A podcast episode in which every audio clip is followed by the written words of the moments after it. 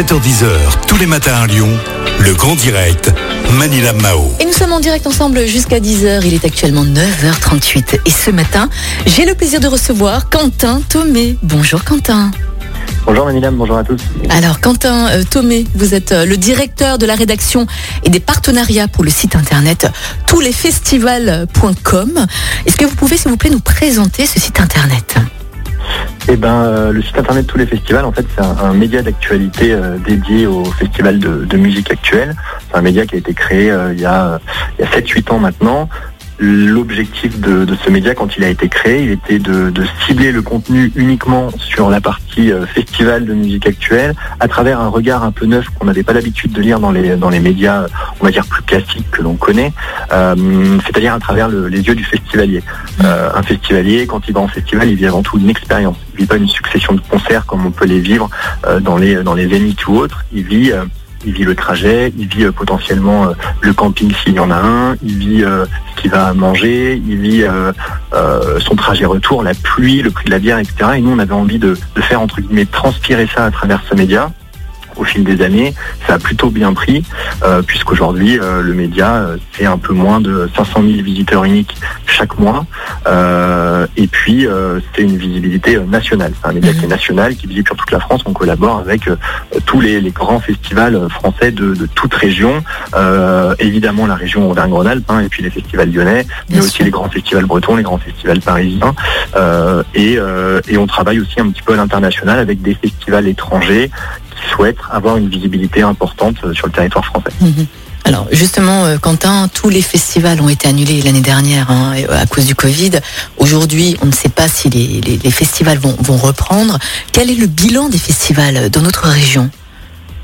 Eh ben, alors en fait, on a, euh, c'est effectivement une, une, vraie question. Euh, L'an dernier, euh, 2020, euh, il y a eu un petit peu moins de, de, de 15% des festivals qui ont pu se tenir. Ces 15%, ils résultent de quoi? Ils résultent de cette première période de l'année, si vous voulez, où, où il n'y a pas eu, où on pouvait vivre normalement, Mhm. si on peut dire, en tout cas janvier, février, puis tout début mars.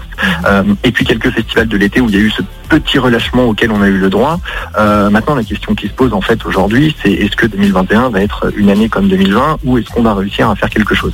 Alors nous, avec le média tous les festivals, on a euh, effectivement décidé en fin d'année dernière de euh, lancer une grande enquête à travers euh, nos euh, festivals avec qui on a l'habitude de collaborer, mais aussi tous les autres qui ont souhaité y participer, euh, pour avoir une vision globale et nationale qui est à la fois représentative de ce que sont les festivals de musique aujourd'hui, mais aussi de ce qu'ils veulent faire l'année prochaine. Mhm. Là où nous on est, on est plutôt euh, heureux de lire cette enquête et, j'espère que vous les auditeurs euh, euh, le serez également, c'est que on, ressort de cette enquête que quasiment 95% des festivals français nous donnent rendez-vous en 2021. C'est-à-dire que les organisateurs y croient. Parmi ces festivals français, ce qui est important de souligner, c'est qu'on parle d'une étude au niveau national, mais si on fait un petit zoom sur ce qui va nous intéresser nous, c'est-à-dire la région lyonnaise et la région Auvergne-Rhône-Alpes, euh, sur à peu près 200 festivals, il y a à peu près 15% des festivals qui ont répondu, qui sont des événements euh, de notre territoire, on va dire euh, au sens large du terme, de la région.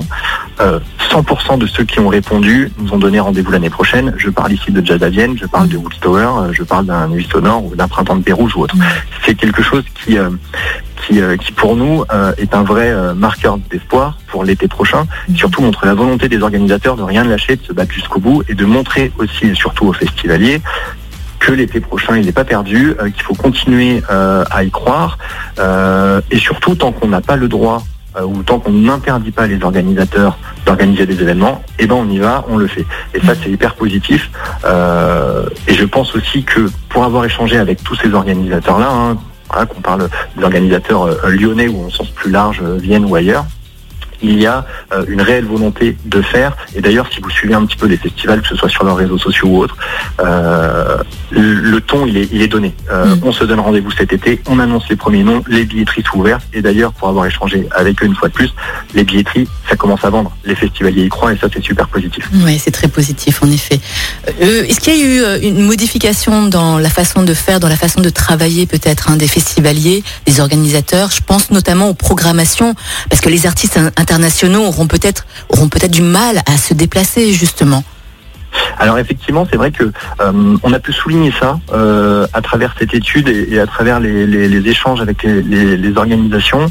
Euh, il y a une volonté de sécuriser la programmation. Sécuriser la programmation, ça veut dire quoi? Ça veut dire qu'en réalité, euh, la grosse incertitude qui peut arriver si jamais on a le droit de faire des festivals, c'est que dans les pays autour de nous, et même plus loin, euh, notamment aux États-Unis, hein, où, nous on importe beaucoup de têtes d'affiche des États-Unis, euh, il y ait des réglementations différentes, il y ait des interdictions de voyager, il y ait des retards ou pas, ou, ou des choses sur lesquelles on pourrait potentiellement pas avoir d'influence sur lesquels ça nous priverait de certains artistes. On voit d'ailleurs aujourd'hui que des pays comme euh, euh, l'Australie euh, se referment petit à petit, la situation est critique aux États-Unis.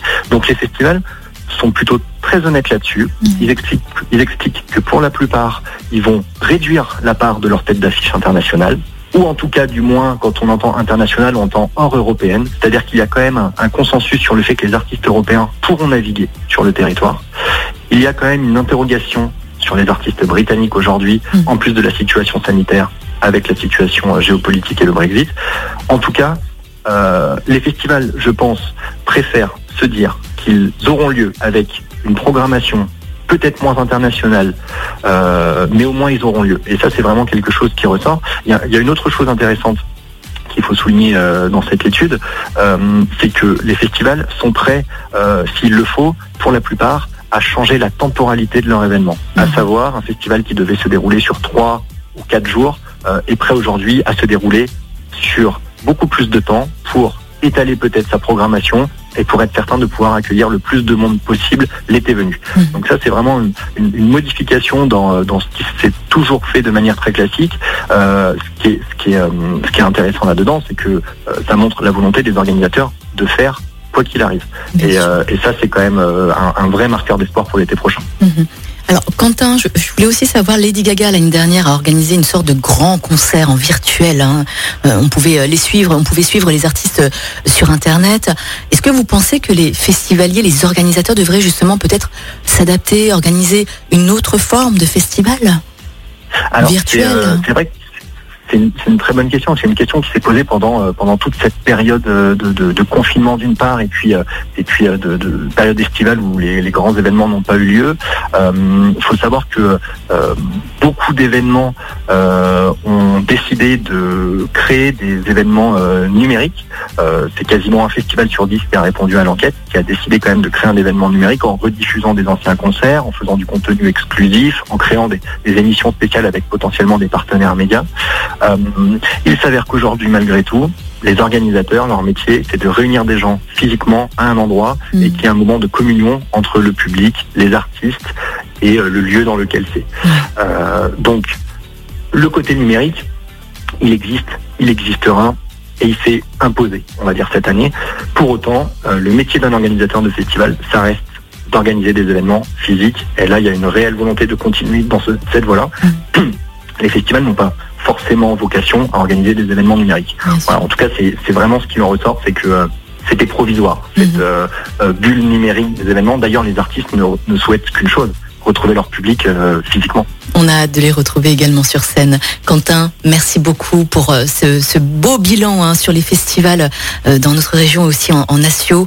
On vous souhaite force et courage à toute votre équipe de la rédaction et puis on vous dit à très bientôt. Merci beaucoup, à très bientôt. Merci Quentin.